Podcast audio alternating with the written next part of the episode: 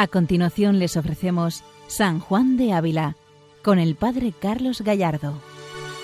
Buenos días a todos los oyentes de Radio María. Continuamos contemplando a San Juan de Ávila, doctor de la Iglesia Universal, y siguiendo su ejemplo, testimonio y vida. Es un santo no conocido, no suficientemente conocido, cada vez más gracias a su doctorado, pero sin embargo es necesario profundizar más en su conocimiento, en su vida, y es un santo universal, no solamente para los sacerdotes, aunque sea patrono del clero español. Y por supuesto, eh, tiene una espiritualidad tan, tan sacerdotal y tan clave en, nuestra, en nuestro seguimiento del Señor, y especialmente para los sacerdotes. Pero está dirigido a todos los cristianos. Primero porque todos somos sacerdotes por el bautismo, pero en segundo lugar porque es un santo universal. Escribe cartas a religiosas, a hombres y mujeres casados, solteros, a gobernantes, a gente que sufre, que lo pasa mal, tiene tratado del amor de Dios, tiene comentarios bíblicos, tiene predicaciones, sermones, tiene mucho de sus obras recoge por lo más granado de su predicación que los discípulos recogieron. También recoge la audifilia, ese tratado tan, tan espiritual, ese tratado espiritual tan profundo, tan valioso, tan importante. Es decir, es un santo universal que, que va orientada y orienta la vida de todo cristiano que quiere seguir al Señor. Por eso es recomendable su lectura, su profundización, y es nuestro fin en este programa que sea conocido San Juan de Ávila y que entremos más pues en su conocimiento que nos lleva al Señor, que nos lleva a la intimidad con Jesucristo. Estamos comentando esta carta 184, eh, conocida popularmente como la doctrina admirable, porque es una carta que recoge y resume muy bien lo que es la clave en la vida espiritual. Y ciertamente es muy importante que entremos en ella pues casi de rodillas, porque nos va expresando lo que supone el amor del Señor. La tesis fundamental de la carta, como decíamos en programas anteriores, es esta. Amar al Señor no es cuestión de sentimientos, sino es cuestión de unión de voluntades, de querer lo que quiere Dios, de buscar en todo su voluntad. Ese resumen más granado de la carta, porque en el fondo eso es lo que quiere San Juan de Ávila, una carta larga, extensa, pero sin embargo quiere explicar esto, quiere expresar esto. Y por eso es la carta de la doctrina admirable, porque manifiesta y quiere expresar lo que es y lo que supone el amor al Señor. Seguimos escuchando al Santo Maestro en esta carta, que tanto nos quiere enseñar y pone nuestro corazón con fuego. No se puede pensar pestilencia mayor para el linaje humano, ni cosa más enemiga de los bienes del alma, ni ocasión más cierta de perdimiento que son amores tan falsos como los que habemos dicho, y ver cosas de tan poco puestas en tan alto precio, y caminos, a nuestro parecer llanos, cuyos fines son peligrosos despeñadores tendríamos por muy loco, y con muy grande razón, que se proveyese de pedazos de vidrio confiado en el relucir y pensase que con aquello había de comprar grandes posesiones y por otra parte menospreciase el oro y las cosas de verdadero precio para el fin de lo que desea. Pues muy mayor loco es y de más peligrosa locura el que dejando lo que verdadera y principalmente la divina escritura enseña para que Dios sea servido y amado como debemos, y nuestras penitencias sean verdaderas, con cierto aborrecimiento del pecado, y nuestro corazón esté limpio, y los misterios de Dios nos pongan buen gusto, y nuestra caridad esté muy encendida, y nuestra vida tenga copia de estos ejemplos, y nuestra mortificación sea muy cabal a las veras, se contentase con solas fábulas y con cosas falsamente entendidas, y con gustillo de niños, y con sobresanar sus enfermedades, y con imaginaciones y cosas que no sino el parecer solo, y en lo de dentro no tienen fundamento ni fruto sobre qué afirmar. Nos parecen las palabras un poco complejas, pero sin embargo está dejando el Santo Maestro un mensaje muy importante. De nuevo vuelve a recurrir a esta idea, la idea que en programas anteriores hemos comentado. Hemos hablado en programas anteriores de cómo el, amor de Dios no puede ser un puro sentimiento, sino que implica una entrega a la voluntad, la unión de voluntades, y es la virtud. Y veamos cómo a veces nos engañamos y llamamos a espiritual lo que puede ser un, amor carnal. Llamamos espiritual lo que puede ser un amor carnal. Por ello, San Juan de Ávila dice que, precisamente no hay nada peor para el linaje humano que considerar las cosas del mundo, las cosas de carne, cosas de Dios. Y al contrario, considerar las cosas de Dios cosas del mundo cosas de carne o cosas que no queremos seguir. ¿no? Por eso compara el vidrio con el oro. A veces nos quedamos con un vidrio, un vidrio que es nuestro sentimiento, nuestro sentimentalismo, nuestra, eh, eh, nuestras emociones, sin más, vacías. Y sin embargo despreciamos el oro, que es la unión con la voluntad de Dios, el aborrecimiento del pecado, el corazón limpio, el buscar el gusto de Dios, la caridad encendida. Ese es el oro, y no el vidrio de un sentimiento, de sentimentalismo o de una sensación más o menos espiritual. Y, aquí a veces todos nos engañamos. ¿Cuántas veces le preguntas a una persona, oye, ¿cómo, cómo llevas tu camino de oración? Y te dice, uh, pues muy mal, porque no siento nada. O al contrario, oye, ¿cómo va tu camino de oración? Muy bien, estupendamente, pero yo siento muchísimo, me dan ganas de orar, me emociono en la oración, tengo muchos consuelos. Bien, muy bien. En uno puede ser una purificación de Dios, en otro también un crecimiento, un impulso de Dios, pero eso a sí mismo solo está vacío, no, no es la clave de la vida espiritual. El camino de oración se demuestra en que sienta o no sienta, mi voluntad se va uniendo a la voluntad de Dios, mi querer se va haciendo uno con el querer de Dios. Y es buscar el gusto y el agrado de Dios, buscar la caridad muy encendida, buscar una mortificación cabal, y no buscar otras cosas, no buscar gustillos de niños, sino buscar de verdad al Señor.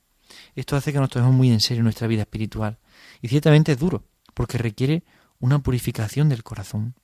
Requiere realmente una auténtica purificación del corazón. Requiere que seamos capaces de ordenar nuestros afectos y de amar de verdad, de amar entregándonos. No amar porque yo me siento muy a gusto, muy cómodo contigo, sino amar de verdad entregando el corazón. Amar de verdad dando la vida. Amar de verdad dando todo lo que somos y lo que tenemos. Querer del corazón al Señor. Buscar de corazón al Señor querer de verdad vivir para el Señor. Es decir, eso implica renunciar a veces a cosas de este mundo, renunciar a amores que nos pueden parecer buenos, pero que a veces son fríos y secos. No significa que tengamos que renunciar a todo, no, evidentemente, aunque la voluntad está en eso, en renunciar a todo por amar al Señor. Pero precisamente cuando uno ama al Señor, los demás amores comienzan a ordenarse.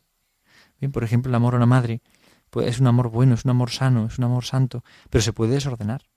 Y a veces cuando se desordena, me impide amar a Dios de verdad y tengo que renunciar a ese amor. No significa renunciar a mi madre, dejar de ser hijo de mi madre, no, porque eso no es voluntad de Dios. Pero sí es verdad que requiere mortificar a veces el amor ese humano para poner en el centro el amor de Dios. Y cuando más me entrego al amor de Dios, más amaré entonces a mi madre ordenadamente y de verdad. Pues así con todos los amores. Es decir, es importante que el amor de Dios sea el centro, y no por un puro sentimiento, sino buscar su voluntad. ¿Qué le agrada al Señor ahora? ¿Qué es voluntad de Dios ahora? Esto, pues adelante. ¿Qué es voluntad de Dios ahora? Esto, pues adelante. Esto no es voluntad de Dios, lo dejo, me alejo. Por muy bueno que me pueda parecer, pero si no es lo que Dios quiere de mí ahora. Es un discernimiento difícil, ¿no? Hay un paso previo en la vida espiritual que es entre la virtud y el pecado. Uno sabe cuándo es pecado y cuándo no. Entonces, uno ve que uno es pecado y dice, discierne y dice, bueno, esto es pecado fuera de mi vida. Bien, es un punto importante, es el primer paso, ¿no? Pero luego hay un segundo paso.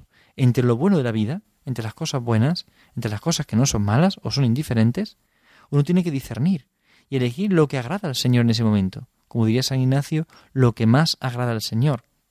Es decir, es lo que más le agrada al Señor. Tiene que elegir entre varias cosas, pero tiene que elegir de lo bueno, elegir lo que Dios quiere de él.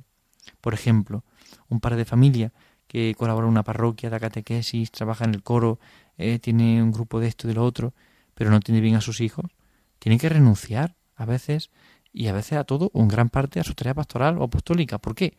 Porque la voluntad de Dios es que cuide a sus mujeres a sus hijos. Porque si no sería un mal padre. O un sacerdote que tiene una parroquia, tiene un destino pastoral, tiene una carga pastoral, un cargo pastoral. Vale, puede ir a predicar a muchos lugares y se puede hacer de vez en cuando, pero tiene que discernir. ¿Por qué? Porque, porque lo, que, lo que Dios le ha concedido es esta parcela para que la cuide. Lo otro puede ser muy bueno, pero si no es voluntad de Dios, rompe, rompe su vida. Ahí está el misterio. Es buscar en todo lo que agrada al Señor, lo que más agrada al Señor, lo que es voluntad de Dios, buscar lo que es su voluntad. Ahí está el misterio. Pero este discernimiento es mucho más profundo, como una relación humana, una amistad que comienza a veces puede ser muy fogosa, no vemos mucho, nos queremos, nos hablamos, pero llega un momento en el que a veces hay que purificar eso para poner a Dios en el centro de una relación y hacerla mucho más santa, mucho más de Dios. También en el matrimonio. A veces en el matrimonio la relación puede ser un poco distorsionada por los afectos humanos, por los gustos, por el capricho, y no buscando la voluntad de Dios. Entonces es necesario buscar la voluntad de Dios para ordenar ese amor. Por lo tanto, toda vida, sacerdotal, religiosa, matrimonio, toda vida tiene que ordenarse en ese amor. implica ese discernimiento. A veces cuando usamos la palabra discernimiento la usamos como un poco trampa, ¿no? Eh, voy a discernir para al final hacer lo que yo quiero. No. Discernir significa buscar la voluntad de Dios, separar mi voluntad de la de Dios, para verlas claramente y ver qué es lo que yo quiero y qué es lo que quiere Dios. Y luego el siguiente paso es que mi voluntad se vaya adhiriendo y haciendo una con la voluntad de Dios. Pero es importante no dejarnos engañar, no dejarnos engañar. El santo sigue diciendo, y es lo peor que estos que buscan su solo consuelo y contentamiento en las cosas divinas, si son avisados por persona que les entiende el engaño, curan poco de tomar aviso tan sano y buscan de nuevo maestros que les aprueben su carnal vida y les tengan compañía en su camino peligroso. Es decir, como muchas veces uno puede buscar su consuelo, su contentamiento, y cuando, bueno, alguien le dice, oye, que estás buscando a ti mismo, que buscas tu consuelo, ¿qué hace? Buscan nuevos maestros que le aprueben su carnal vida y les tengan compañía en su camino peligroso. Es decir, a veces cuando estoy haciendo algo que no es del todo limpio, que no es del todo de Dios, y yo lo veo claro, veo que, bueno, o más o menos claro, pero bueno, intento convencerme de que no es así. Pero a lo mejor un padre espiritual, alguna persona que está cerca de mí, dice, oye, esto no es voluntad de Dios. Pues ya me alejo de esta persona buscando a otros maestros, que siempre lo encontrarás, que te digan lo que quieres escuchar, que confirmen en ti tu carnalidad, que digan, bueno, pues sí, no pasa nada, es que hay muchos modos de seguir al Señor, hay muchas maneras. Es muy frecuente en nuestro mundo, pero también en nuestra iglesia este peligro. A veces de, de buscar que personas que me digan lo que yo quiero escuchar. Y para gusto siempre colores, es decir, siempre encontraremos a alguien que nos aplaude lo que estamos haciendo, alguien que nos diga lo que queremos escuchar, cuando necesitamos realmente una purificación del corazón. Necesitamos que alguien nos diga la verdad, nos diga la verdad de la vida y nos diga realmente quiénes somos, lo que somos y por qué. Es muy importante esto. Realmente es necesario experimentar el sentirnos corregidos y acompañados por otras personas. Y no buscan nuestro mal, buscan que busquemos la voluntad de Dios. Buscan que nos unamos a la voluntad de Dios. Buscan que amemos al Señor sobre todas las cosas. Ahí está el misterio y ahí está el secreto. Buscar en todo la voluntad de Dios. Sigue diciendo el santo, para esta miseria tan grande y que no se puede pensar mayor profecía, tenemos del apóstol San Pablo, por la cual dice que vernán tiempos en que los hombres aparten los oídos de la verdad y del verdadero espíritu y se conviertan a oír fábulas y cosas de sus intereses y contentamiento mismo, que busquen maestros que les enseñen cosas apacibles y vanidades bien coloradas, y los pongan descuido en aquello sin lo cual no pueden ir acertados, y lo ceben y sustenten con vano mantenimiento y con darles buena esperanza de acertado camino y de próspera salida. Pues, sin verdadero negamiento de la voluntad propia y mortificación y cumplimiento de los mandamientos de Dios, y sin tener esta raíz en los corazones, los hombres no pueden ir al cielo, por más que en los aires se eleven y vean visiones, ni hay cosa que baste para descuento de lo que Dios en esto nos pide. ¿Es tan realista San Juan de Ávila? ¿Y es tan claro al mismo tiempo? Es decir, nos está mostrando eh, que a veces los hombres, como decían antes, se apartan de los oídos de la verdad y del verdadero espíritu, buscando fábulas, buscando aquello que, me, que, me, que diga lo que yo quiero escuchar, lo que me interese, lo que me hace bien a mí, a mi gusto particular, a mi amor propio, y no buscando el bien verdadero. Por entonces se produce un descuido de lo que es la voluntad de Dios. Y a veces un vano mantenimiento y una esperanza falsa y un camino que es falso. ¿Cuántas personas se pueden encontrar engañadas?